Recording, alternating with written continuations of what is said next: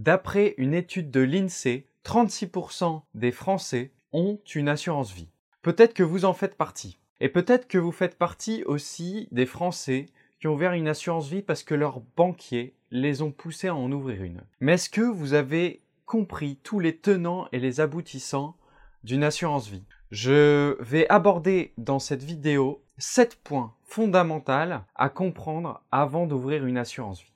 Sachez que je n'ai pas d'intérêt financier à ce que vous ouvriez une assurance vie. Je m'estime donc bien placé pour être objectif et vous donner les limites, avantages et euh, inconvénients d'une assurance vie.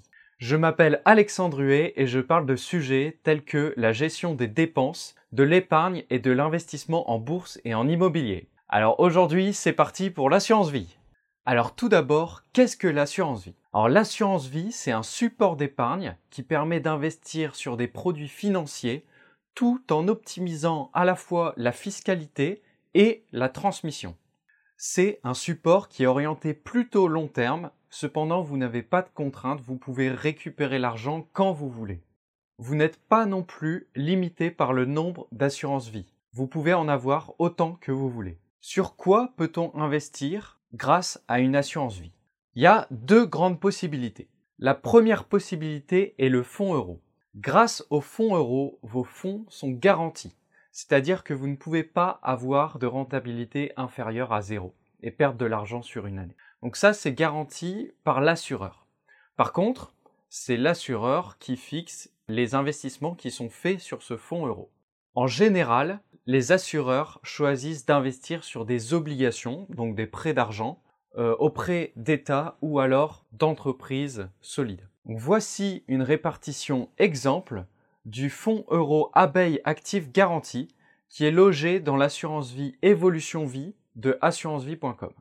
On remarque qu'il y a 66% des placements qui sont des obligations, donc des prêts d'argent, et 13% qui sont euh, investis dans l'immobilier et 10% sur des actions. Sur les 66% d'obligations, euh, il y a environ la moitié euh, qui correspond à des prêts envers l'État, les États d'ailleurs, c'est pas forcément l'État français, il peut y en avoir plusieurs États, et l'autre moitié environ qui est envers des entreprises. Il faut que vous vous attendiez à avoir des rendements faibles sur le fonds euro, mais en général, il sera quand même supérieur au livret A ou livret réglementé. Dans notre cas, dans notre exemple, les performances annuelles ont varié autour de 1,31% et 3,33% sur les 5 dernières années. En bref, le rendement du fonds euro est faible, mais votre capital est garanti.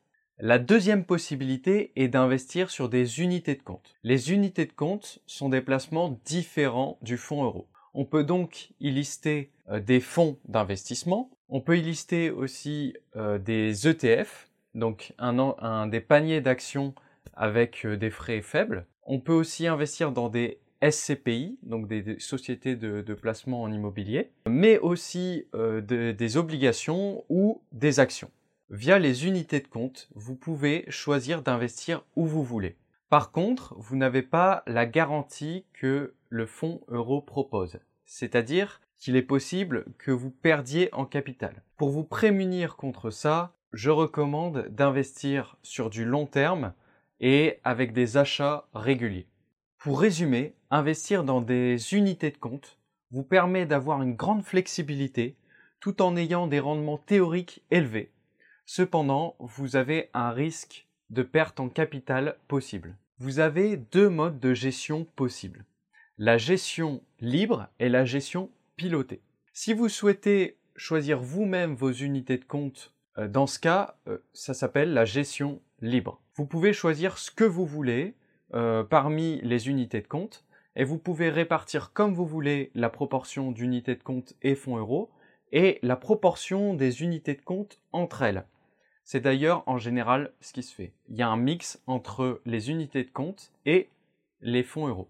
Sachez qu'il existe souvent chez les courtiers une assistance automatisée qui vous recommande des unités de compte et une répartition. Vous n'êtes donc pas complètement livré à vous-même. Par contre, vous pouvez ignorer euh, ces recommandations si vous le souhaitez. Si vous ne savez pas quoi choisir, pas de souci. Vous avez un autre mode de gestion qui est la gestion pilotée. Donc votre assureur essaiera d'évaluer votre profil entre prudent, équilibré, dynamique et offensif et choisira pour vous les investissements qui vous conviennent le mieux. Il peut y avoir d'autres avantages aussi à la gestion pilotée, comme par exemple la garantie d'investir dans des placements qui luttent contre le dérèglement climatique, comme le fait la fintech Goodvest. Parlons maintenant de l'avantage fiscal de l'assurance vie.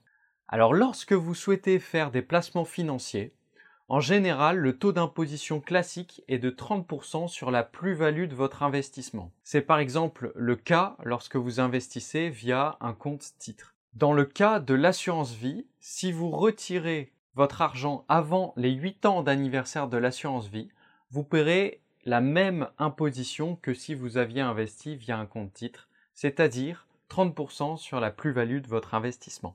Là où l'assurance vie est intéressante, c'est lorsque vous dépassez les 8 ans de détention de l'assurance vie.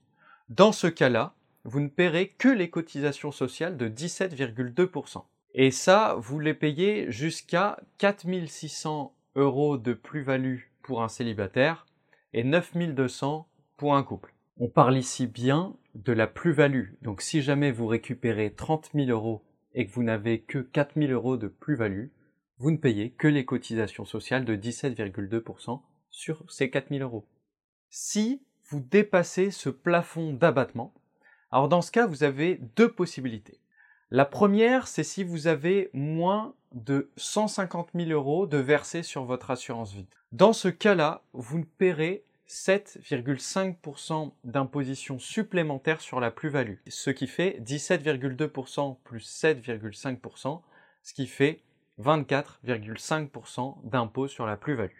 Deuxième cas, si vous avez plus de 150 000 euros versés sur votre assurance vie, dans ce cas-là, vous payez la flat tax, c'est-à-dire 30% sur la plus-value de votre euh, assurance vie.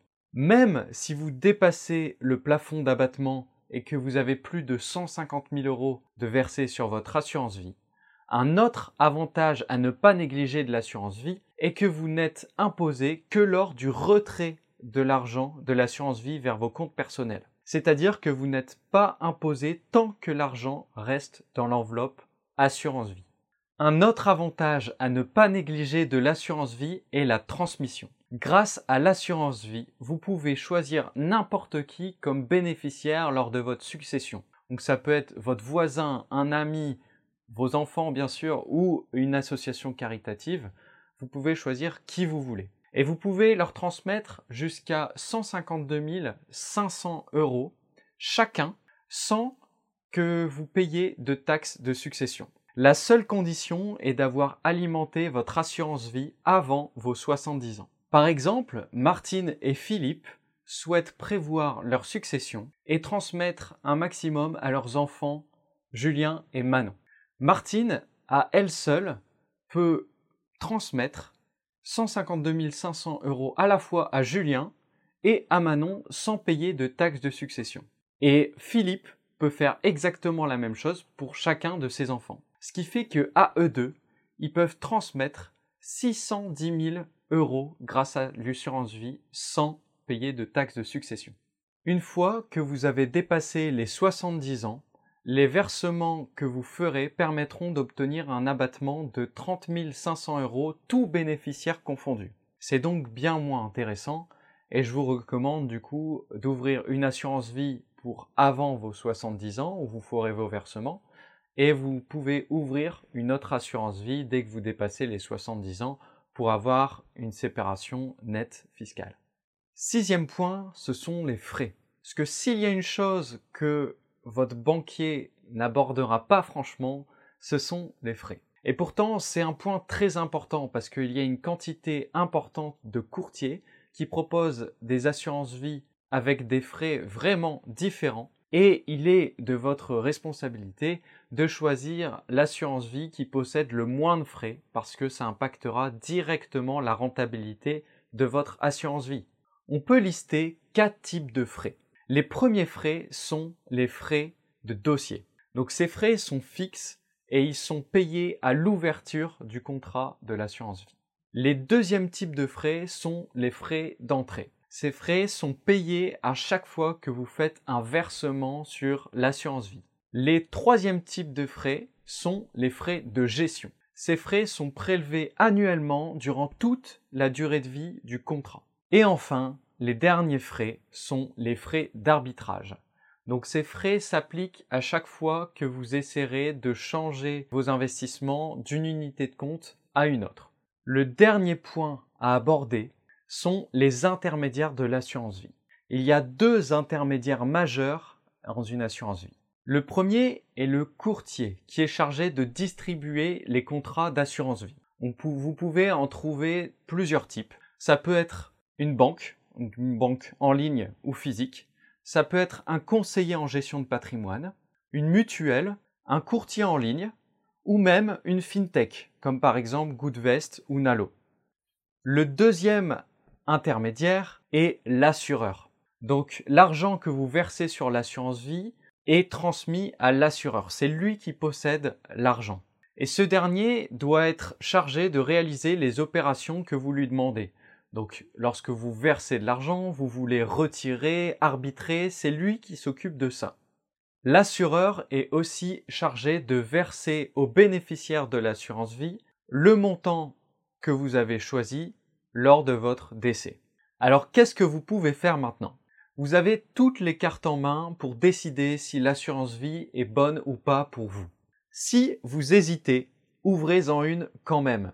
L'objectif est de démarrer le compteur de l'assurance vie, car je vous le rappelle, à partir de 8 ans de détention de l'assurance vie, vous obtenez des avantages fiscaux. Donc autant l'ouvrir tôt même si vous ne l'utilisez pas forcément. Ensuite, je vous invite à choisir vos options d'investissement. Est-ce que vous souhaitez plus une gestion libre ou une gestion pilotée? Est-ce que vous préférez investir sur des unités de compte ou des fonds euros et sous quelle proportion? Et concernant les unités de compte, quel type d'unité de compte vous intéresse Est-ce que c'est les sociétés de placement en immobilier, les ETF ou alors les fonds d'investissement par exemple? Ensuite, vous devez choisir votre courtier en assurance vie. Comme je vous l'ai dit, il y en a plusieurs. Vous devez vous concentrer sur les frais qu'offre chacun. C'est la première dépense lors d'une assurance vie et la première chose qui diminuera la rentabilité de votre assurance vie. Je vous ferai prochainement une vidéo pour comparer les différentes assurances vie et trouver le courtier le moins cher et avec le meilleur service. Pour la suite, il suffira d'ouvrir l'assurance vie chez le courtier que vous avez choisi et l'alimenter périodiquement pour la faire fructifier ou pas. Vous pouvez très bien aussi la faire dormir le temps que vous en ayez besoin. Et vous, est-ce que vous avez déjà une assurance vie? Est-ce qu'il y a des choses qui sont encore floues pour vous sur le fonctionnement de l'assurance vie? Racontez-moi tout en commentaire. Et pour aider la chaîne, si vous avez apprécié la vidéo, n'hésitez pas à cliquer sur le bouton j'aime et à vous abonner sur la chaîne. Merci et à bientôt